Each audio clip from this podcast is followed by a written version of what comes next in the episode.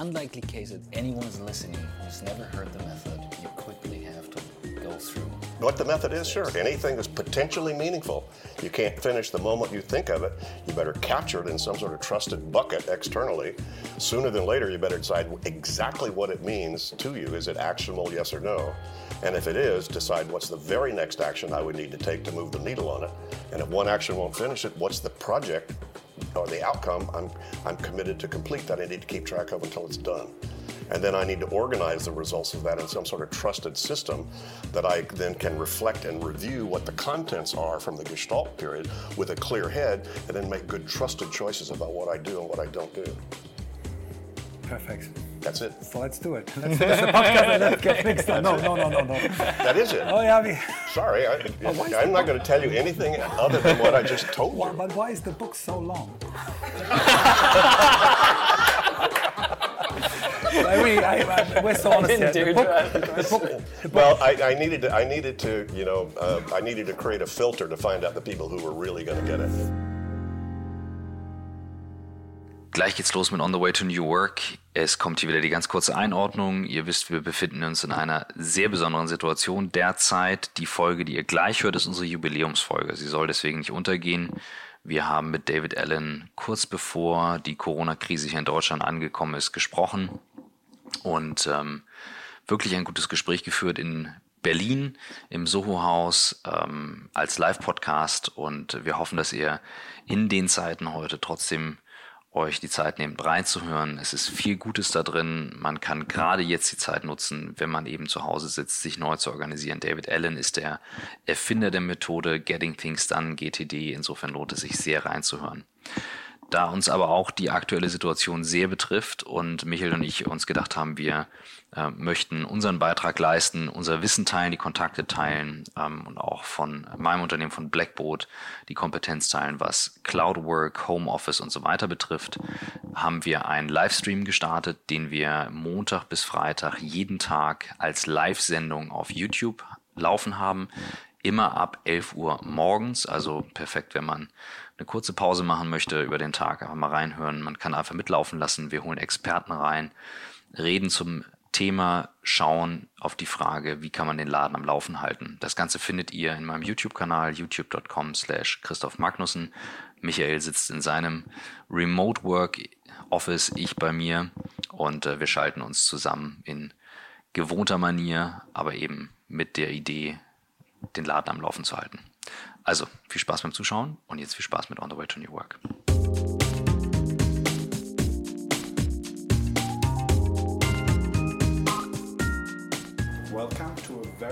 Special On the Way to New Work podcast episode. It's the episode number 200. And um, for me, it's a great pleasure to introduce to you tonight Michael Trautmann and Christoph Magnussen. For me, already the best podcast duo in Germany. No doubt about that. Yeah. That's so nice. And Oh, um, no, I'm really with with the team from Next Action. Um, I'm really so proud that we are the host of the Jubilee edition here tonight um, with a very special guest. You will know later who who, who will be that. And um, I I started listening to that podcast um, after December 3rd when I met Michael Trautmann first. He was guest in my seminar, and then he came after the seminar and said, "This day changed my life. We have to talk." I said, "Yeah, we can talk." He said, "No, not here in my podcast." I said, "Okay." So I come to Hamburg and we He can. never, he never told me that, Okay, yeah. but it's okay. It's okay. Okay. So and then, and then I came to Hamburg and said, "Yeah, let's discuss what could be the idea for the podcast." I said, "No, no, no, no idea. I have a studio here at the Podstars. let's go, and we have two hours in total. So let's don't waste time." And uh, Get things done. get things done. And what he uh, what he really managed, and as well, Christoph, and you listen to the podcast, is that they are very warm-hearted, warm, warm-hearted people who create an atmosphere in their podcast which uh, opens everything for the people who get interviewed. I talked to um, uh, Katja earlier. We have been each of us a guest at the podcast, and we were like, "Yeah, yeah, they did it away like you were ready to answer everything." and uh, that will be very important also for tonight.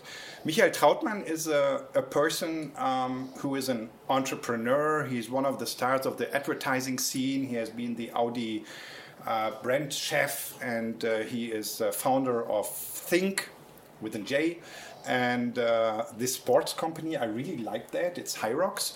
Um, but much more important is uh, the attitude, uh, how he faces people, and how he does the dialogues and, and the speech and all that, all that thing. So I really had a great energy from talking and working with uh, Michael so far. Thank you so much. Christoph, I met first today, um, a successful entrepreneur, and we have one thing in common. And I think he's he longer than I am. He's a great GTD fan for years, and he read that book during his uh, university studies in St. Gallen, I heard earlier, and um, and these guys created something three years ago on the way to new work, and um, they had various guests like Christiane zu Salm, who was the MTV Europe chef as a female leader in that days. Um, and a compan- companion for the dying, so really very sensitive uh, talks. And in episode number 100, it was Frithjof Bergmann, the um, founder of the New Work movement.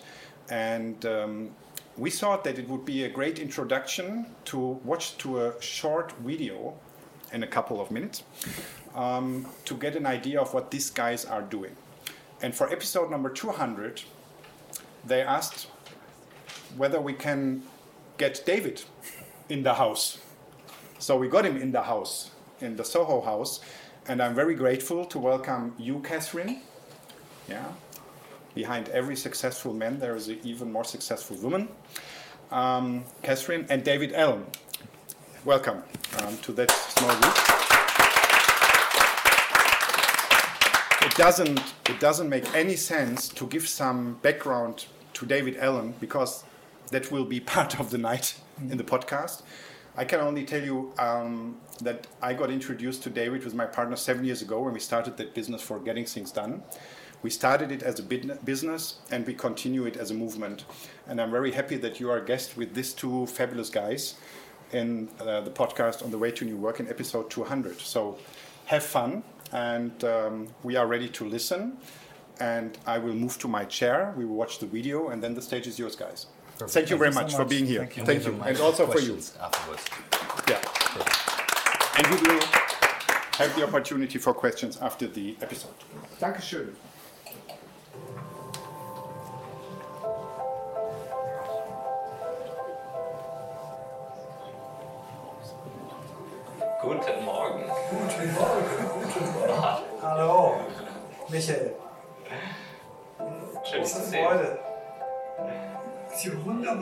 Treffen uns. Wenn Ja.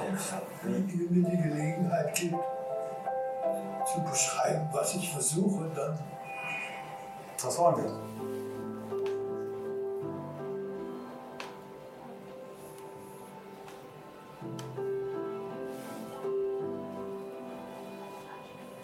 Herzlich willkommen zum On the Way to New Work Podcast, Folge 100. Michael und ich, Christoph, sitzen in Ann Arbor bei Fritjof Bergmann. ja. Und der Fritjof Bergmann ist ganz glücklich, dass ihr bei ihm seid.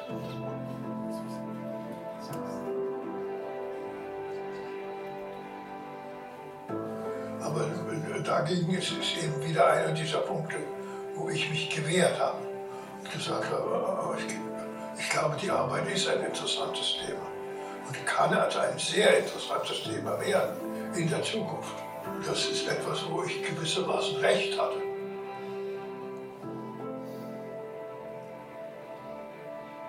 Jetzt bin ich 88 Jahre alt und ich habe das Gefühl, nein, nein, es war nicht ein Fehler. Es ist geglückt, äh, trotzdem ich jetzt 88 bin. Also das etwas zu tun, das einem Angst macht. Und eben zu sagen, okay, okay, okay, okay, mach Angst. Schön, gut. Darf dich nicht besonders beeindrucken. Für mich ist der Gedanke, dass etwas einem Angst macht, macht mir keine Angst.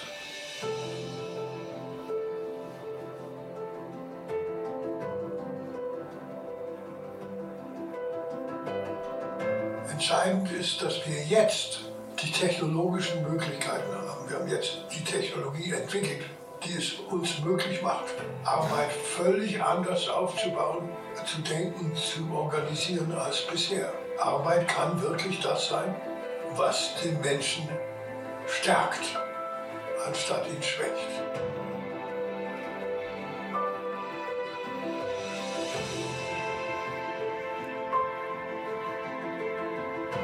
Und das ist im Grunde genommen einer der Hauptgründe, warum ich ganz einfach gesagt so sehr dankbar bin, dass ihr jetzt hier seid.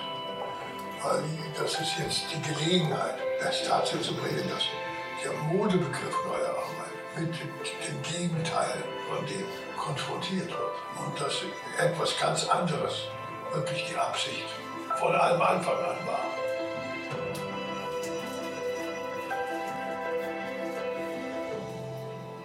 Wie sieht die Welt aus, die wir wollen? Jetzt hängt es von uns ab.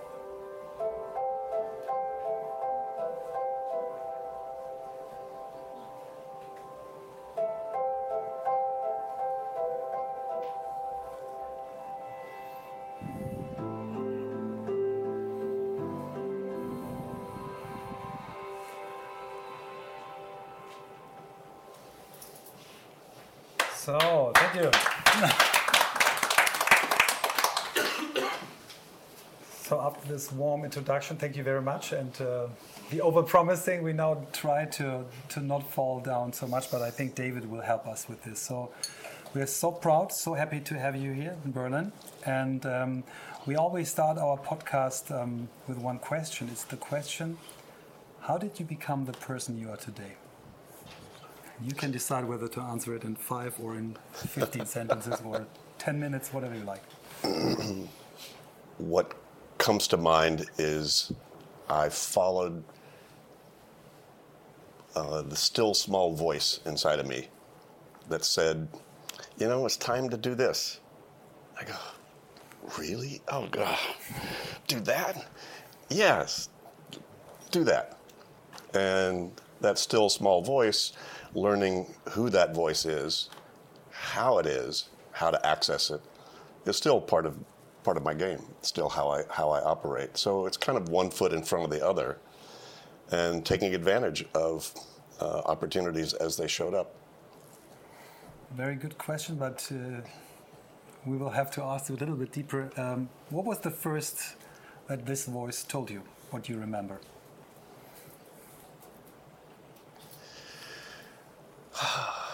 What comes to mind is my first job, age five, magician on the sidewalk in Palestine, Texas, charging five cents to have kids watch me do magic tricks. Like, how can I do that? So, um, you know, by age 35, 35 jobs later, um, uh, there was all those kinds of changes and all those kinds of things going on. So there really, I didn't really realize I had a master plan. Uh, I, I kind of had an inkling of it. In retrospect, you know, given the work that I do, um, I've always been interested in models. I've always been interested actually in the relationship between the invisible and the visible.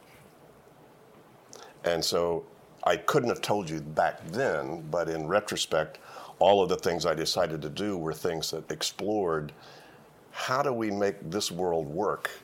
Because I think there's something bigger than what we see and feel in this world that's running this world or having an awful lot to do with it. And I said, I am also, guys, the laziest guy you have ever met. no, that's the, I'll stand toe to toe with anybody on that. Uh, so I said, if I can figure out how this thing operates that we can't see, that's affecting all the stuff we can see, wow, wouldn't that be cool? I could get stuff to move with just thinking about it and not having to get up and make it move. So wouldn't that be cool? So I, that sort of interested me in magic, interested me in well, all kinds of things. You know, I became a philosophy major in college to try to figure out God, truth, and the universe. Uh, got bored by the philosophers because they wound up proving their original hypothesis using their original hypothesis. I thought, well, that's kind of a circle. Uh, but what was more interesting were the philosophers themselves, why they thought that way. Why did Kant think the way he thought? Why did, uh, and and so I got, I wound up getting very uh, interested in something we didn't call it back then paradigms, but how paradigms affected perception, performance, behavior, and and all of that. So uh, I became an intellectual history major you know, history of thought, history of culture, history of not not political or military history so much, but uh, why people wrote the way they wrote, why mathematics showed up that way at the same time, and so forth. So I, I got very fascinated with with all that stuff, and um, wound up as an American intellectual history major, Berkeley, 1968. So there was a time to explore lots of different things that you oh, couldn't yeah. see. and, uh, you know, so I, it was a big exploration journey about all of that. So I wound up, uh, instead of studying people who were enlightened, decided I wanted my own. So I figured graduate school wasn't where I was going to find it, so I dropped out. Meditation, spiritual practices, explorations of all sorts, got a black belt in the martial arts, all kinds of things more to explore me. So I was more interested in me than the material world. Who am I? What am I? What is this thing? How do I make this operate? So that was a lot of what my driver was. But again, I was not rice bowl and cave was not my um, not my style. I liked you know good-looking women and Chardonnay and you know things like that. So I said, well, but they're not paying people to go find themselves. You know, so I had to maintain jobs. So I actually became a very good number two guy. So I had friends who I, actually in my network who were who seemed to know what they wanted to do. They were building their own businesses and so forth. So I wound up being a good number two guy. Helped a lot of them start their businesses, run their businesses, and so forth. Of course, I just show up and go, "How much easier could we do this?" Uh, now they call that process improvement, right? I just called it lazy. come on, what can we do? And so I, I walked in and helped these people do the kind of structure their business and get it more organized. So it worked a lot easier. And then I get bored. So I'd quit and go find another job. Then I discovered they call those people something and they pay them to do that. Consultant. right? So now I are one. You know, 1981, hung out my shingle, Allen Associates. So that was much more than what you mm-hmm. ask about, but that's you know that kind of sort of triggered me to run down my path. That that's so I, again, I, there was no big strategic. Uh, wow, here's what I'm going to do with my life. I had no idea what I was going to do with my life. You know, I was always jealous of people who seemed to know what they wanted to do with their lives, and so I just kept banging around until uh, I got, you know, wound up in a situation where I said, "Wow, I'm now out there as a consultant. What do I do?" And that's where a lot of what my research that's that ultimately came into and became getting things done in GTD and the methodology that I that I put together. When when was that? 1981, 82. That far back. I mean, I'm, I'm born in 82, so that's. Uh... yeah, well, go, I don't have to hey, hey, guys, I turned 75 this year, so. Uh, we can't see this. We can't see this. You know, yeah. so so yeah, it was it was a while ago. But between 81 and 201, uh, there are 20 years. So 20 years of consulting practice. And when was it exactly where you say, well, I have to write down a method. I have to write this book. I have to put all my things yeah, into a system. Yeah, was it 2001? Good question. No, it was actually 1996. As I say, it took me 25 years mm-hmm. to actually figure out what I'd figured out, that it was unique, that nobody else had figured it out, and that it was bulletproof. You couldn't poke a hole in it. Mm-hmm. I, I figured out this methodology for myself first because I got so attracted to empty space in my head. Mm. I loved that from the martial arts, from meditation, or whatever. Discovered what I now refer to as the strategic value of clear space if you're present, have nothing on your mind, you're much more capable of being strategic, smart, intelligent, uh, don't not over and under reacting to anything. You're most productive. It's the best state to hit a golf ball from, or cook spaghetti from, or uh, have a difficult conversation from. When you're when you're clear. So I had a, an attraction to clarity, to clear. I'm also kind of a freedom guy. I hate being constrained by stuff that you know kind of wraps me around its axle. Called no, no, no, no. Can it be that Christoph is your son? That's what you were I have to- thinking I, I right know- now. I know we're not supposed to talk too much, but I have to share I one had, I had a lot of girlfriends, so I don't know. I, you know, I- I- Okay. Can we can cut this One- out? If you don't want it, we can cut it out. One story I have to share with Michael and never shared. Michael and I met as business partners. And um, Michael has shared this now, I know. I never shared this. And I did the training back then for him on the emails. And I was using GTD on the email training because when I read your book, you got me on the point with the empty space and to collect. I always loved stuff where I could collect everything because then it was for me gone. Michael's email inbox had 39,500 something emails. And I, You're s- kidding. I I was sitting in front of the screen, I'm like, what are you doing? Like, yeah, um, I try to organize it a certain day. And, um, and I said, you know what? He's lying. I give you the labels from GTD, and then we archive everything. And Michael just like when I explained him the method, he just marked everything, literally everything, and then threw it all away. But also his note labels, so all his notes were gone, but they were just way back in the archive. That was the first day we came together, Yeah. and that was based on the GTD well, uh, yeah, well, you know, we call it uh, email bankruptcy. Yeah, exactly. Basically, basically it's, it's control, control A, control X, and pray. So, we did. And, and he didn't get a heart attack, so he's still alive. Yeah, good. fine. You, Oh. you're doing all right. Yeah. Yay, good for you. So- so the, so the clear, so I was attracted to clear space. So I discovered a lot of these techniques for myself. I did not wake up one morning with some grand epiphany. You know, believe me, this methodology is a long string of epiphanettes. I hoped you did. You know, I just I- thought that- God, you know, it's like, well, I had a good mentor who taught me two of the basics of it uh, because he had developed, uh, speaking of new work, um, uh, he had developed a fascinating model for organizational change as an executive consultant for years. He was he'd been in the game for 25 years or so. Who was it? Uh, Dean Acheson. Uh, and Dean took me under his wing and said, David, you know, how about we do some projects together? Because I think you're probably going to take this further than I have.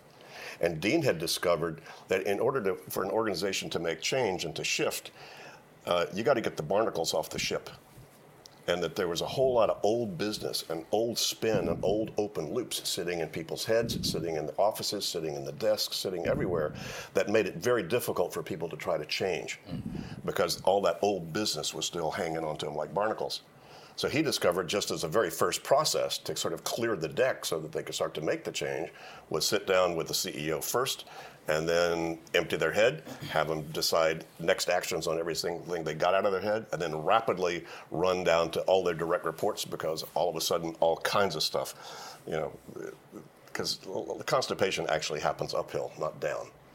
And so he started to unstick a lot of stuff. It turned out that just that initial process solved 90% of the presenting issues. Because all you had to do was to surface what's got people's attention, have them make a decision about what they need to do about it, and oh my God, stuff happens.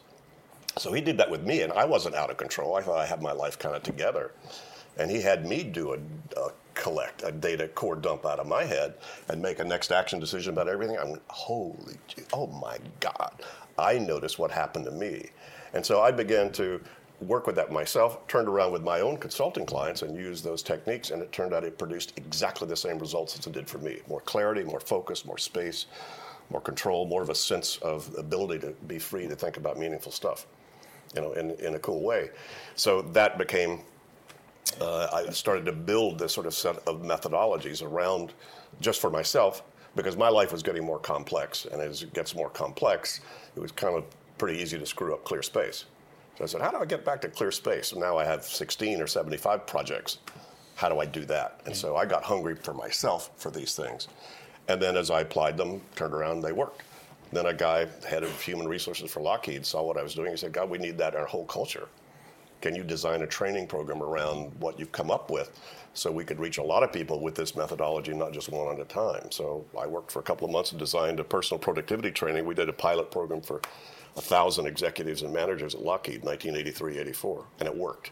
And I found myself thrust into the corporate training world as an intellectual history major in Berkeley in 68, if you'd have told me that, I'd said, what are you smoking? are you kidding? You know, come on. But it turned out that was the uh, hungriest market for what I had come up with. And so then, then uh, you know, fast forward 20, 25 years training hundreds of thousands of people and coaching. My consulting really turned more into coaching. We didn't call it then, but it was just one on one work with executives and senior people in these organizations that wanted hands on for me to work with them desk side to get them to get, the, to get it. And so essentially, I have, you know, Gladwell talks about 10,000 hours. I have probably spent 60,000 hours, literally, desk side, one on one with some of the busiest, best, and brightest people on the planet.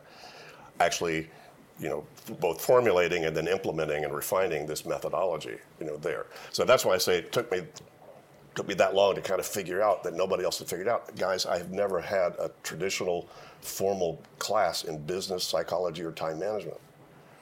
This is streets I'm just from the streets. That's all this was. Maybe that's the good news because I had no preconditioning about what all that should be or what it should look like. So this just this, this just sort of work. And then to answer your question specifically, I bought out a couple of partners. We weren't able to sort of market this thing or sell it the way I thought it could could be done. I wanted to keep the flame lit in terms of this methodology. And at that point, this was 1995, Kathryn, 94, 95, something like that. Um, we said I had I brought together about seven or eight or nine friends of mine that were business people and sharp folks, and I said, "Rake me over the coals, guys." So we, you know, spent a day in hotel, and they said, "I said, look, what do I do?" They said, "Write the book." Right. Oh my God, write the book. Okay. Oh my God, write the book. Write so, the book, yeah. So talk about stepping off the end of the pier and not knowing how deep or how shallow the water is. You know, that was a big one. So that was 1997. It took four years from the time I pulled the trigger to say to write the book to um, to actually get it on the shelf. And that was a pretty agonizing four years because I was doing a day and a half job all day and then trying to convince myself that after a breakfast meeting with a client and a stand-up all-day seminar and you know drinks with clients in the afternoon and then be on a plane for two hours thinking I was going to write the next chapter It was like, who are you kidding? You know, it's so funny. I mean, Kathryn could tell you I almost became an alcoholic writing a book about stress-free productivity. yeah, I was like, ah, oh my God, what do I do? So it took it, it took a while because I was putting my whole life work of 25 years that I come to, and it's not an easy book to read. Thank you. It is not easy to read. But well, it's, it's not really. Yeah. I mean, I didn't write it as so? a training manual. You think? I mean, like, like I, I remember. So, the, as I said, the page when you got me was the collection part. When I yeah. said, okay, I, I, I get a sense of it because like clean desk, clean mind.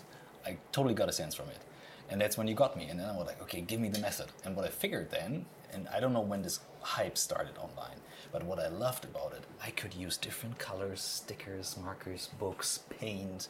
So all the creative heart could go into this process. It was the first time I could work on the work itself. I love that. Yeah. Well, most people, most people just work. They don't realize that work is an art. And the art of work is, is like, you know, the late great Peter Drucker said, biggest challenge for knowledge workers, and that's pretty much everybody in the world these days. Anybody's got to think to decide what to do or how to deal with an email. You know, as a knowledge worker, that your biggest job is defining what your work is. So when you say new work, I say define what work is. Yeah. That's the new work. Is defining what it is because it doesn't show up. Emails don't tell you what to do with that email, and even if they do, you're you're going to disagree.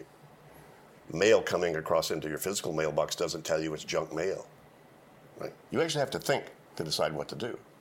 But most people didn't figure out what the thinking algorithm was. I did.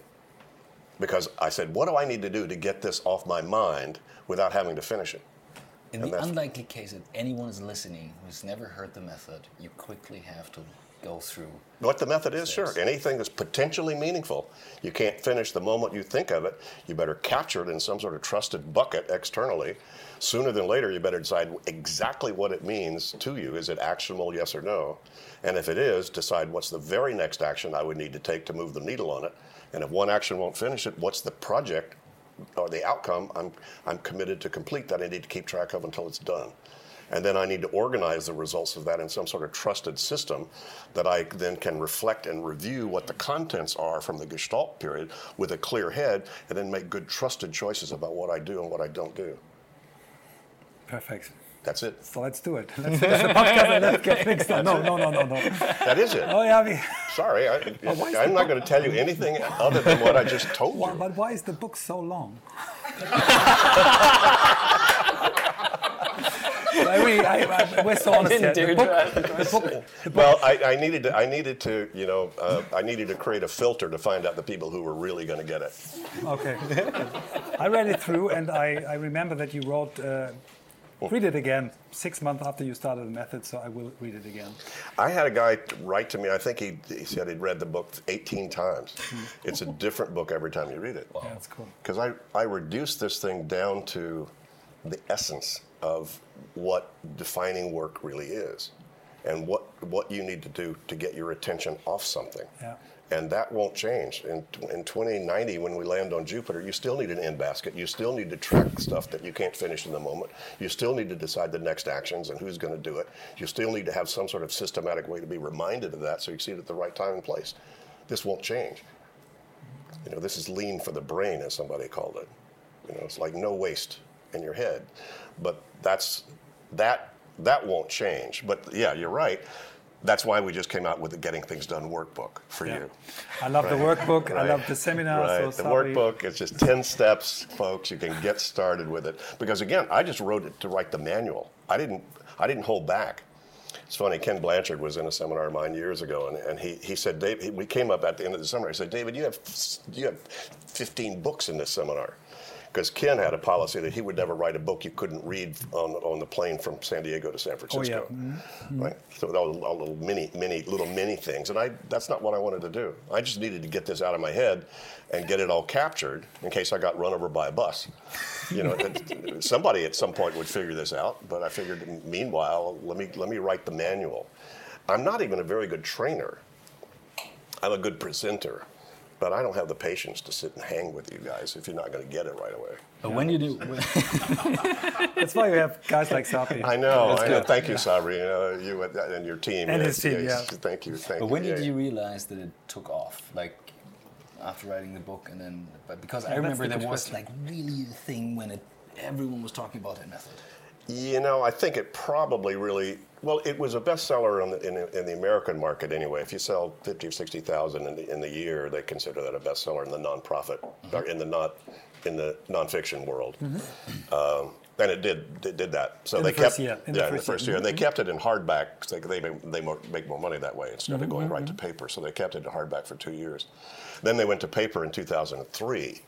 Now it's the kind of book that that I don't know if any of you in here have noticed that, but when it's in paperback, you're willing to buy 15 for your staff, Yeah. not in hardback. So Absolutely. yeah. what so what happened was that that became a much more distributable, you know, kind of technique uh, way to do it. And also that was when the blog world pretty much started. And people like Guy Kawasaki and Robert Scoble back then were, were big big bloggers, and they became champions of my stuff. So they sort of splatted me out there, and that's why it hit the tech world globally, like in spades, right about then. And that's what that that's kind of what probably took it off, certainly internationally anyway, by, by that time. And by that time, I would think it was in 20 or 30 languages. So that was that that kind of forced us to have to decide: do we try to scale this? You know, because frankly, Kathryn and I, we're not big entrepreneurs. Frankly, that aspirational about all this. We're more researchers, and and Kathryn, by the way, has been my right hand for you know 30 years, you know, with this work. Um, so uh, trying to figure out what do we then do with it and we made the decision because the world was just knocking on our door. Not only that there were a, a ton of gtd pirates out there. Everybody read the book say oh i can be a gtd person and they were just showing up with spades and i didn't know how to build a global franchise network. I was just a bigger gum than i knew how to chew. So we just said you know at some point we better you know let's take this thing global, see if we can scale it. We decided back then the only ways to do that, because I wasn't into having a big organization or managing a lot of people or a lot of stuff, was technology and partners. So then that's been yeah, a good long haul the last 10 or 15 years, I guess, that we've found you know really, really good partners that we could trust, and then we then certify master trainers and coaches in those markets, you know, like these guys, uh, and so that kind of threw us into the global stage. Uh, How many countries are you now?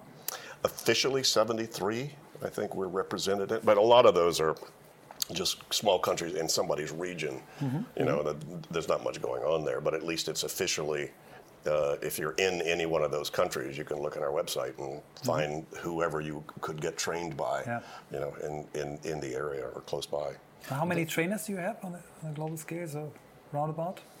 I don't know. I think we have about 28 master trainers. Wow. See, we train master trainers who then have the capability of training people in their own regions and their own languages. All our master trainers are, are English speaking, and that's how we that's how we train them. And so our job is to keep supporting all of that. It's one of the reasons I'm here. Uh, you know, because hey, this this guy and then Next Action Partners, they're our our our top uh, licensee right now, just volume wise. This is something I, I, like from the US. I see a bit different. You guys are much better, and then okay, let's build a franchise around it. Let's scale it. Let's make it bigger. I mean, a lot of people have watched the the, the, the McDonald uh, movie, The Founder, which is a great movie to watch. Um, and you quickly mentioned uh, there have been pirates, GTD pirates out there, because it seems simple when you like share the method. Yeah. It seems simple to say, "Oh, I do that as well." What's the what's the thing that helped you to like get into these steps of franchising it and building an organization around it? I don't know. I don't know. I didn't know how to do it. I mean, the guys who built the Franklin Covey network and, the, and, mm-hmm. and rolled out the Seven Habits around the world, David Covey, Stephen's son, and his partner Stephan Mardyks were co-COOs of Franklin Covey, and they jumped ship from Franklin Covey and created their own IP licensing business. And they were looking for boutique IP that wasn't global yet, that then they could use their technique and their their their network and their expertise in helping you know make it global. So they came to me and said, David, we could do this for you. Hmm. So they're still doing it for us. So essentially, oh, wow. oh, cool. essentially, Sabri really and these guys really work for SM Covey, which is the our our license our IP license partner that then then SM Covey then creates the relationship with all the all, all the licensees. Very, very Did the work yeah. of Covey influence you? Was it a book you read more than one time, or I didn't read it more than once. But uh, first things first, a great book. Hmm? You know, you can't, you know, you can't, you can't beat all that stuff, and you know, it's it's all it's all good stuff. David Covey would stand up and tell you, if you really want to implement the seven habits, do GTD. That's cool. that story we, we, we heard uh, with Holacracy, the same thing. Uh, Holacracy, uh, the Holacracy author and founder said, well, uh, if I would have to choose between a company which has GTD implemented and no holacracy, I would go uh, for this country instead of one who, had, who will have holacracy but not GTD. I mean, yeah. Well, how did this happen? Well, Brian sort of got religion when he got GTD for himself. He was running a company at the time and this thought it totally changed his life. But then he said, How come I'm clear, but I walk into my company and it's not? So he said, How do we create organizational mind like water? Mm-hmm. Because as soon, see, I can be clear, you can be clear, mm-hmm. but we get together. We have just now increased exponentially the potential complications and lack of clarity in terms of who's handling what. It is. So what Brian did and did an extremely good job with it was design uh, you know what are all the the things that the behaviors that need to be set up and the processes that need to be set up so that you know, I say, what has your attention? Holacracy calls it, what has the tension in the organization? It's the same thing. What's got, what is anybody noticing that needs to be noticed for whatever reason, good, bad, or indifferent? And then bring that to the surface, have a place to park it, have a process to be able to take it and put it into the system so it's resolved as fast as possible at as low a level in the organization as possible organizational sort of mind like water. So that's how it showed up. I, I was on the stage of Conscious Capitalism is an organization that sort of does, you know, supports, you know, cool companies doing, you know, doing that kind of stuff. And I was on the stage, and Brian followed me on the stage. I'd not met him, and at that time, I'd made a bad call in terms of somebody I, would, I had hired to, to run my company because I'm not the best player for that play, and uh, didn't work out. So I was like, oh, that was really painful and expensive. I said, okay, so I guess I have to figure out how to run the organization for myself. But I had a smart, a lot of smart, cool, you know, people. They did personal growth. We were transparent. We were loving people. We we had dogs in the in the office. And you know, come on, how hip, cool could you be? And this is in California, you know, and and yet um, that I said, can you can can it it ought to be able to organize itself. It doesn't need a CEO. Doesn't need somebody to be, you know, uh, king and emperor and decide all that stuff and whatever. And then I heard Brian talk about holacracy and what he'd come up with and, and what. And then I, then I met him afterwards. He said, "Oh my God, you know, he's like the big fanboy." And so I said, "Ooh, so do not pass go, collect hundred dollars." I said, "I'm going to implement this." Because I was going to close the company if I didn't have it do Oh, wow. something that that could take the pressure off me. Because I was trying trying to write, uh, making it all work, my third book at the time, and I was just, I was up to here. And so, anyway. So when was that's- it? That's what Which we year changed. was it when you implemented? 2010, when I met Brian. 2011 is Mm-hmm. when we is when we implemented it, and we just jumped all in. So Can we you share a bit about that process? It's like you made the decision instead of hiring someone to implement holacracy. Well, we hired the the Holacracy One people to, Mm-hmm. to come in and, and just be consultants with us. So they worked very closely with us for oh a good one or two years, helping us implement the whole thing. And they did training. You know, they did a lot of training of training people internally how to do it. We had the whole company. We were about 50 people at that time. Go go through their training and then understand all this. And you know, kind of the funny paradox is I had to be a dictator to create a self-organizing organization. you will now do this. And uh, so I just legislated it. Well, if you don't do it, I quit. So they didn't have much of a choice. So that's so we just did it. We just dumped, jumped all in, which made it a lot easier to do. So Yeah. you can't. It's kind of hard to do. I was talking to somebody earlier. It's kind of hard to do p- partially self-organizing because you have to deal with all the intersections with the people who aren't doing that. It gets real complicated. And you're, you're still working with holacracy? Yeah. You did not change it No, then? no, but it helped us. You know, we moved from 50 people to five. So, but it was all done holacratically. It was all done transparently. Everybody knew why. As soon as we found a, a great partner in the U.S. and Canada, we, we were trying to maintain delivering coaching and training in, in the U.S. and Canada. Um, uh, the SM Covey folks had set up an international license group, and so we were still trying to maintain all of that. And uh, working hard at it. But then we found a great partner that took that on. So it relieved us of all the overhead of, of having to try to manage both the training and coaching, you know, staff and you know, selling and all that and so forth. And we became kind of shrunk ourselves to an IP licensing company, so that we that's what we do. We still have digital products and uh, and the Connect uh, mem- online membership, but otherwise, and so everybody. Uh, you know, in the company was w- quite aware, totally transparent about the changes we were going to make, how to how to make it, and everybody was quite elegant, move on, moving on to their own chapters. Their But next- where, where did the, the, the initial decision come from to focus on that? Is it still something you influence, or did it came through the? Actually, yeah, it, it, it sort of came. I have to give credit to the guy who sort of t- was taking the role. If you were to say they were a CEO role, a guy named Mike Williams, who, you know, came on when we implemented this, and Mike, uh, Mike himself said, "I'm going to get. I need to get myself out of a job, David. You don't need me anymore." And so he was, he, you know, because I was felt somewhat obligated to him, and so I was a little shy to bring it up to, to, to, to even do that. And he, he was the one actually very smartly sort of framed this for us and said, you know, you're going to be a lot happier and healthier. And it turns out that was much more our strategy anyway, in terms of what we wanted to do. I mean, again, I'm still more of a researcher and an educator than an entrepreneur or aspirational person. So I can still, you know, produce IP. I'm still writing blogs and writing articles and essays, and I've. This is my. I think I counted up almost. This is my 2000th interview. You know, Wow. so What this we're one, doing here? yeah, we're You're in doing. episode 2000. We just Yeah, I was like, well, That's a I didn't. I don't know the exact number, but since the book came out, I, I have never stopped. At least you know one or two a week. How many books did you sell so far? You know? Getting things done is mm-hmm. about probably two million. Wow. Yeah. very unlikely. a nice- nice benchmark. Yeah, that's definitely. Between between the day the book came out and now, so almost 20 years. So, what are the biggest changes you had to make with the method, or are there any changes? I mean, a lot of things happened on the technology side. Not really. No, the methodology is still very solid. Uh, You know, when I wrote the revised edition in 2015, um, the I changed some of the languaging. In English, we changed collect to capture. We changed process to clarify. We changed review to reflect. And we changed do to engage. So the subtlety of those words expanded this more to the deeper level that this stuff really hits.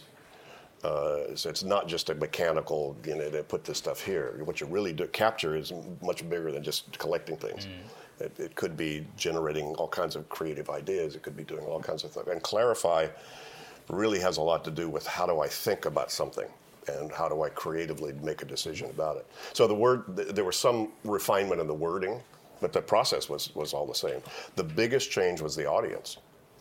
When? So it's because the first edition was really written for the fast track professional because they were the mm-hmm. ones that were getting hit, you know, in the late '90s with the tsunami of email and all that stuff, and they were the ripest audience essentially for what we did. So, the publisher Penguin and, and just basically, and, and, I decided, yeah, that's the market we need to go to. So it was called Getting Things Done. I'm on the cover. I'm in a suit and tie, and you know, it was targeted to that group, uh, really, of people. They, and they were the the hungriest you know, for it, so rightly so.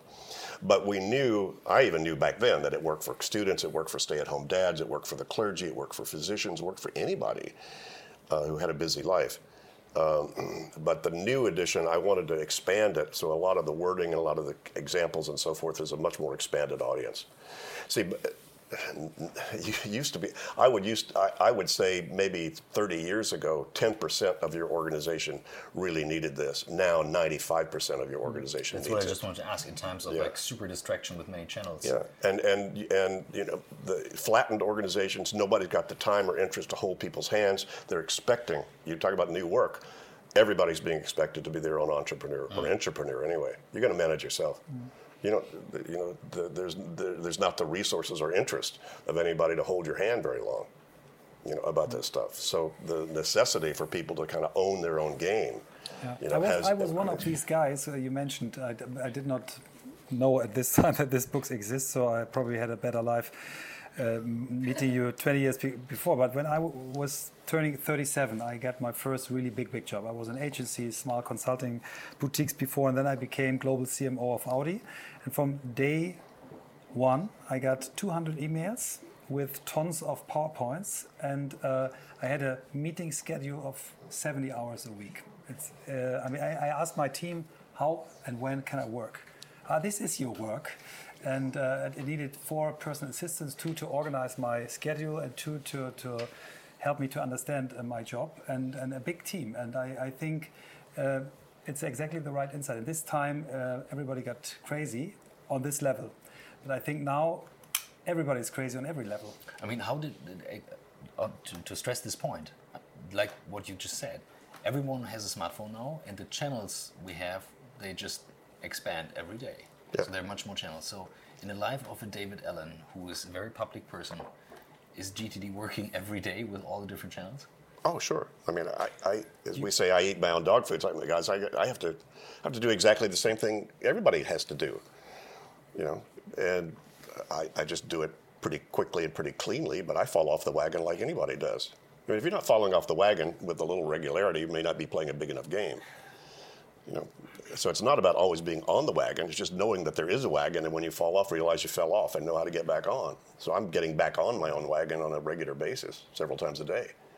Because anytime you create a new vision or have some new thing you want to do, or some or get promoted or get fired or get a, you know have uh, you know any change happens, you're going to throw yourself out of your own comfort zone. You're going to have to reintegrate new data and recalibrate and refocus. That's just the name of the game. And so it's not about that you're always in some sartorial bliss. Nothing wrong with that, but you you want you want to always be ready to get back to a clear head when it gets unclear again. So th- that's that's really kind of in a way all all all this methodology is really about is what do you need to do and here's the big secret folks and i'm only telling you this because you've invited. This is obviously the best and brightest folks, you know, here in Germany and, and Berlin. So you, you, get a special message. Getting things done is not so much about getting things done as it is about being appropriately engaged with your life, so you're present with whatever you're doing. Are you appropriately engaged with your cat? Are you appropriately engaged with your spouse? Are you appropriately engaged with your car? Are you appropriately engaged with your health? Are you appropriately engaged with your job? Are you appropriately engaged? See, and you don't have to go very far to see what you're not appropriately engaged with is what's got your attention. I'm curious, how many of you sitting here have had your mind go somewhere that has nothing to do with what we've been talking about while you've been sitting here? Anybody? Oh, come on, fess up. By the way, there's nothing wrong with that. I'm just saying what, what, what happened was something occurred to you that you have not yet made appropriate decision about, or you haven't parked the result somewhere that you trust you or the right person will see at the right time. So you don't have to go far to see where, where to apply this thing. It's called what's, what's on your mind? What do you need to do to get it off your mind? Now, that assumes that you, like me, love clear space. It's up to you to how clear a space you want. But the biggest, the biggest reason people won't have fully implemented GTD is their addiction to stress. Because they love it. you you don't love it, your willingness to tolerate ambient anxiety. You're willing to tolerate having a thought about needing tires on your car more than once. You're willing to tolerate thinking you need cat food more than once. You know, if, if I need cat food pops into your head twice, you're inappropriately engaged with your cat. Really? I mean, so what, you don't have to go far. Just say, well, wait a minute, why is that still on your mind? Mm-hmm. What do you need to decide or do to get that off your mind? And it turns out that that's directly what you do that gets it done. You have to define what done means and what doing looks like and where it happens. But is this why you changed from do to engage in, Yeah. in, in the process? And and because do has this see, come on, productivity's got a lot of garbage or baggage around it. Productivity, oh God, I gotta work harder. Oh, they're gonna ask more of me. Oh my God, more stress, more stuff to do. But see if you go to a party to boogie and you don't boogie, you're that's an unproductive party. right? Productivity just means produce something you want to produce as an experience. But productivity, so do have too much of the that that mm-hmm. do st- you know stuff with it. Whereas the thing to do maybe to, maybe to take a nap. You can't stop doing, by the way. This is a doing material world. You cannot stop doing. Try to stop doing, and you'll try to do that. Right? So you, you can't stop. You're always doing something. That's why you're always working. And people say, I want to be productive. You already are productive. You're producing exactly what you got. Right? When you say more productive, you mean either mean I want to get what I'm getting out with less effort, or I want to put in the same effort and get more. So that's what being more productive is going to you know look or sound like. But everybody's already producing stuff. You're already doing stuff. You can't stop doing. That's why you know I call my third book "Making It All Work." So in English, anyway, if you think about the double meaning of that, you make it. It all is work. Anything is work. Anything you want to get done that's not done yet is work. And people say work. And even work has a has baggage to it in the English language anyway. But I say, but how about hey, things really work? That's not a bad thing? So making it all work had kind of has the, the double entendre that you know that, that that's why I put it there. So we're always all doing stuff anyway. It's just a are you feeling really really comfortable and clear with what you're doing? And that's the end game of GTD. Mm-hmm. So for me, when I point out three things which really catch me, the first thing was this to get everything out of your mind mm. immediately. Second thing was to reduce the, the amount of channels which are putting things onto your table. So uh, when Sabri and I worked on this, uh, I ended up with 30 something Channels. channels. Yeah. Uh, maybe a world record uh, of GTD losers, but uh, I reduced it uh, significantly. How many do you have now? Seven, eight. So like email, WhatsApp, Yeah, Yeah, phone. well, you, you know, you ask what, what's changed, especially in terms of technology. And I don't think there have been any significant changes in terms of technology and productivity since the word processor and the spreadsheet. Those were game changers. They changed how we work, how we thought, how we produced, how we created significantly. They really did. And you know, relational databases and sort of all, all, all that stuff. What has changed significantly and is changing as I'm speaking is speed, connectivity, and volume. That's what the technology has done. It's added channels and it's added more things coming through those channels easier and a lot more speed to it. So, as I say, the only thing new is how frequently things are new. Right? That's what's different is how fast things are changing that you're going to have to recalibrate, rethink, refocus what you're doing so you feel comfortable. I mean, how many times did your parents have to totally recalibrate their lives? You know, not nearly as many as you, I guarantee. You know, it's all coming toward us this year. You're going to probably have something happen that's going to totally reconfigure what you're doing, how you think about what you're doing. So that, and there's nothing new about that. Anybody got any any of those kinds of changes gets their, you know, gets jangled and has to then re, refocus and re, resort, reorganize, re, and, and recalibrate. It's just that's happening so frequently now. That's that's one of the that I think is one of the great advantages of GTD is it's it's it's giving people tools to deal with surprise. Do you think that that the next big invention, when you say the spreadsheet and the word processor were the big things, do you think that that artificial intelligence has the chance to like make GTD work for me and make the decision for me, so that I don't even have to go through the process, so that I wake up with a clear mind every morning, saying, "Hey, oh. Christoph, you have nothing to do to worry about today." No, no, it, it's what uh, my proje- my prediction and projection about all of this is all of that cool stuff that's happening. By the way, AI is only something that hasn't been implemented yet. If you don't think it's already working when you use your Google Maps or whatever, it's, it's already in, out yeah. there. Yeah, I mean, this stuff is already it's already functioning. It's already flowing. So, so what? So yeah, well, that's really cool. What? It's not going to decide what to buy your mom for her birthday it's going to it's to give you a lot of cool options that you may have programmed in, but you're still going to have to make the choice. So decision support is where the technology is going. It's helping you make better, more informed decisions, but you still have to make that decision. I would disagree in terms of, uh, let's say, video consumption and stuff that is not productive, let's say, but if there is an AI out there, let's take something as an example like the YouTube feed or the TikTok feed or stuff like that that is suggesting people what to consume. There is no decision made. And we're addicted to that consumption and thinking of like what to work on next. Like getting to the office and then having something popping up and saying, this is the next thing. I, so you believe out of the, the, the context where you're in, the AI could use the GTD system and could say, well, you're now in the car, uh, Christoph, you could do the following five phone calls, or if you set it here, I think that case is a bit linear in, in, mm-hmm. in, in the, in the way we think. that was not criticizing.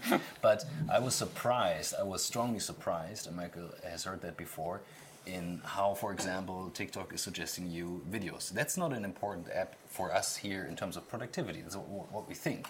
But what happens in the background is uh, quite tremendous because this thing makes a decision on so many factors and the decision is made for me and it's extremely well and close to what I would choose anyways.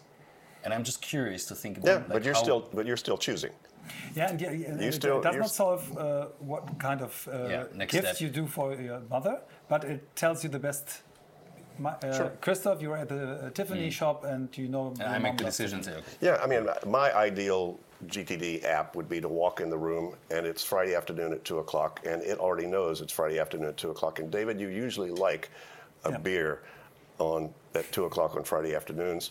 You know, uh, uh, yes or no, and I go reach up into the hologram, go boom, and the beer, beer comes out of the fridge, right? I mean, we had a bar here, you know, or something, something like that. And and uh, gee, my niece's birthday is coming up, and you see, I see a hologram of my niece, and then I see all the things that I've tied to my niece in terms of people she knows, things she likes to do, her favorite colors, what I bought last year for her for her birthday, and all of that's available to me. And then I get to go move that around and go, ah, I think I want that. Oh God, that tells me, oh, way cool. So I think there's a lot of creativity that the technology can help support and facilitate, but it's not even close yet. No. To what I just said. And, and I mean, I it, it, might be. I mean, who knows? As fast as these things, you know, kind of kind of move, but I, I don't think I'll see that in my life. But I think uh, it will fit uh, with GTD. But, uh, when I step back to to real life now, and to the third thing which I'm fascinated about is um, the way you describe the next action, which is if I compare this to my old to-do lists, where I, after one week say what is meant by this and this and that, so they really come from the end result, and you really you really write down what what is the end result, and you you will never even if you have three weeks. Uh, ah, I have to do this. This is magic. That's where the magic for me starts, and then number four is the not you have not lists for customers or topics or whatever. It's the context. It's I'm mm. sitting in a car. I'm mm. at home at my laptop. I'm uh, in the bus, I'm whatever, and, and that's that's where I really started to okay now I can so much better uh, arrange things uh, which are now good to to do. Well, you're right. The next action concept is one of the most powerful. Uh, and very few people actually have it. It's a cognitive muscle you actually have to train to train yourself to get as granular as you need to about what the heck that I, if I had nothing else to do but deal with this thing, where would I go right now? What specifically would I do? That's why most people's to-do list are incomplete list of unclear things that are producing as much stress as they relieve because you look at it and you realize there's still decisions and thinking about this I haven't finished. I don't have the energy to think and decide right now. Stop reminding me I'm overwhelmed. Mm. You see stuff on to-do lists like mom, yeah. bank, you know, car, uh, Joe. Uh, yeah, right. Well, good. You captured something that has your attention. Why'd you write it down, mom? Historical data. You had one. Great. Why? Oh, her birthday's. Well, what are you going to do about it? I don't know. And so if you haven't got it down to the very next visible physical physical activity you would need to take if you were going to move on this commitment right now, you have not finished your thinking. Yeah. And with unfinished thinking, that's what's creating ambient anxiety that is spinning subliminally for most people at, at, at incredible levels. And again, that's back to the point of why people are not really fully implementing this is most people are so used to it. It's like the yeah. last thing a fish notices is water. The last thing most people notice is the ambient anxiety they're in because they've been living in it. Wait till you taste what it's like to have absolutely nothing on your mind. It is a so, totally delicious place to operate from, and yet most people don't have that reference point. Or even if you did have that reference point once or twice, you didn't stay there long enough to make that your habit. Mm. See, I can't stay. If, if, if, if you said, David, hey, would you get back to me about that? It is ha- habitual. Mm. I am reaching back here to pull this out mm. and write that down. I can't stand to have that banging around in my head. That's an open loop. So that's right. your trusted system for, your, your, for, for capturing, absolutely, for yeah. Because yeah. this, this goes, this is ubiquitously. I mean, I capture at other places if I'm sitting down, but that's with me everywhere. The plastic is with me. That makes GTD the method. I mean, 60% of the people have work related anxieties. So these 60% are not GTD users yet. Well, they may be to some degree. Here's another thing, folks. Look, this is not like running with scissors. There's nothing dangerous about any of this. If you just keep pencil and or pen and paper by your bed, you'll sleep better. You know, if you if you just write down ten more things this week than you would normally do, you're going to feel more in control and more focused if you just decide one or two next actions on things that are kind of bugging you that you haven't decided yet, you're going to feel, wow, I'm, I'm in control of my life again. So you don't have to implement all of this to feel a lot better. If you want to, if you want to have total clear space, yeah. See, you're going to be hard. You're going to be hard to justify halfway in between. Either your head is the place to hold stuff, or it's not. And if any of you are managing calendars or diaries right now, you've already admitted your head can't do it. Mm. Uh, do you think um, so? Uh, research shows that people are typically concentrate up to one and a half, two minutes. Some people say some are just concentrating for seven seconds on things. Do you think that with GTD you can expand this, that you really come into, if you really do important things, you come into flow, into a deep work? Sure. Any of you ever watch a movie for two hours? Yeah, it's possible, yeah. Yeah, you weren't distracted after seven seconds. You got engaged in what you were doing. And interestingly, you know, Csikszentmihalyi, the, the guy who did the flow stuff, his big surprise was he, as he was studying the flow state that you get into, you know, when time disappears and things are mm. just clicking and you're in smooth flow and you don't, you know, you're just on. He thought for sure that people would move most into the flow state when they were in their personal lives. Eh, wrong answer. Turns out 85% of the mm. time people are in flow, it's at work. Because that has the appropriate combination of just challenging enough that you're not bored, but not too challenging that you're feeling overwhelmed. And that's, that's, that, that's that place, you know, if you're, if you're rowing or if you're doing something or if you're doing any, any, any of those kind of activities. So being in a, in a clear state so that you're just on with whatever you're doing, I think is available for whatever you're doing if, as soon as you're on. And it's a lot easier to be on if you're not distracted by anything. Absolutely. It's a lot easier to meditate, it's a lot easier to cook, it's a lot easier to listen to music. It's a lot easier to. To focus on your partner. Oh yeah, I guess you could do that. What's the stuff that you draw your inspiration from? Like, where do you get inspired? Again, the still small voice. You know, I've got uh, 50 years of meditating and you know working with a spiritual coach for all those years and and being aware of other levels of stuff and having a lot of experiences on the other side. I, I just know I have a team, you know, that are not you can't see them all, but they're all here. You know, like little stars on my shoulder. So they're around. So I, I just ask them, you know, and check out their advice, see if, see if it works. So that, my partner, and, you know, Kathryn keeps me honest, it keeps me straight, keeps me inspired. My dog, you know, is very cute. And, you know, I pick up uh, books every now and then that, you know, kind of turn me on to just different things. What is one of the latest reads that you would recommend? The latest read, I just read a deep biography of Erasmus. Since I'm an adopted Dutchman, I'm going to be that way. It's a fascinating guy, what he did. So that was my last read. My next read is in my hands right now. Kathryn just finished is just finishing reading it, called by Dan Levitin, who's actually a GTD friend of mine. He wrote The Organized Mind, and his brand new book is called Successful Aging. Oh wow! and it's I will buy a copy. tons, tons. At least according to Kathryn, it's got tons of great research in there. And Dan's a great writer uh, about what we need to know about what happens to our minds and our bodies as as we get. I'm getting 75 this year, so I go, hmm, kind of probably uh, appropriate for me to kind of maybe see what's up, and what's coming toward me. Know. Christoph just told me with his fingers that we are over the the hour. I, for me, it felt like 15 minutes. So I, I'm, I'm really, I'm so happy. I'm so proud, and um, I want to thank you so much for for doing this for us before we open the round. Yes, I just wanted to ask because you mentioned you, you like a drink or a beer on Friday, so Yeah. it's Thursday now. But how about we sit at a bar, we can have a drink, Yeah. and we open up the round for questions from the audience. Is that okay? Yeah? Oh, totally fine. Yay. Perfect. So, Yay. Thanks, guys. Thank you, Who wants till here. Yeah. Yay. Thank you. Who wants to start? We have a microphone for this. Just keep it not too close. This is awesome. Thank you. Hello, Dave. My name's Sebastian Street. Um, first of all, thank you very much. Um, I have not read your book, but I had heard your name, and I've I've like researched. I've been to seminars, and I've done months with other people like Richard Bandler, completely different thing to you, but NLP. But um, the thing that really resonated with me, and you said it, hinted at it right at the beginning, and you came back to it, was you're talking about metaphysics really. You're talking about another, you're talking about the little voice. You're talking about channeling into a deeper truth. When you express laziness, it's because when you're on the right path, you don't really need to do anything. It just presents itself to you.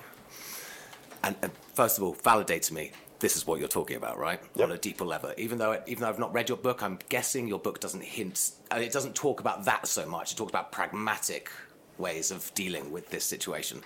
But what was the first moment that, in a meditative state, that you let go of every thought, and what did that bring up for you?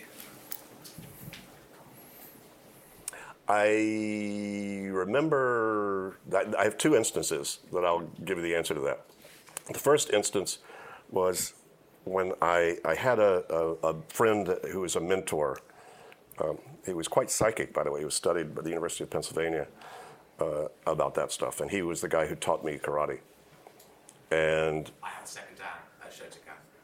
Say again? I have a second dan at Shotokan. Like the whole way that you've been talking, Shotokan karate, like everything you're saying is exactly my life. It's very weird. Carry on. Sorry. Okay. Sorry. Uh, and and we had kind of a Damien sort of relationship, you know, in terms of th- that. I was throwing the I Ching and running my life by, you know, uh, the, the coins. And at some point, I was just sort of agonizing about something with him, and all of a sudden, I just said, "Oh, screw it," and I totally just let go of all that. And he said, "That's a milestone." So I remember that point. That was a real, real point. And another one, which I think is interesting to share, was one of those freeway enlightening moments. I was driving on the freeway. I was up, in Marin County somewhere, and it had one of those. I was like, oh, "What am I going to do with my life? What am I doing with my life? What am I going to do with my?" I don't. I'm not sure. I, I want to make sure it's the right thing. I want to make sure it's right with. And the still small voice came in and said, uh, "David, you have you have created so much, not only in this lifetime, but in many more than you could ever count. You don't have to worry about creating anything. All you have to do is deal with what's in front of you with elegance and and completion, and the next thing will automatically show up. And I haven't looked back since. Wow, I love it. Thanks so much. Yeah, that's not in the book, by the way. Don't keep it too close to the mouth. Just Um, first of all, Not too close to the mouth. Like this, 10 like seconds. this, all, perfect. Thanks a lot from my side as well, Monica. Uh, I cannot resist, so I have to ask you the question about: Is it is there a difference between men and women getting things done, clearing their minds, and organizing their lives? I have not experienced any in my in my 35 years of doing this work. There may be some that I just don't know about, but I I have not. Okay, good. Who's I next? experienced some, but I assume that the method is different between yours and mine. So No difference. Well, everybody's different. For y- you're, everybody's different in here in terms of what you do well, what you do easily, what's tough for you to do. Some people love detail and they're they're scared of taking risk and visioning. Some people love vision, blue sky, and they can't stand detail. So everybody's got sort of different personality traits and conditionings that I think that make parts of this easier than other parts uh, you know, a, a lot of people have a clean desk but a very disorganized mind. So you, you, it's hard to tell, you know, uh, about any of that. And we, we've all probably got weak suits, you know, of some sort. In that, in that degree, yeah. One more question? Or a beer? Here. Okay, so David, thank you so much. It was awesome. Thank you. Yay.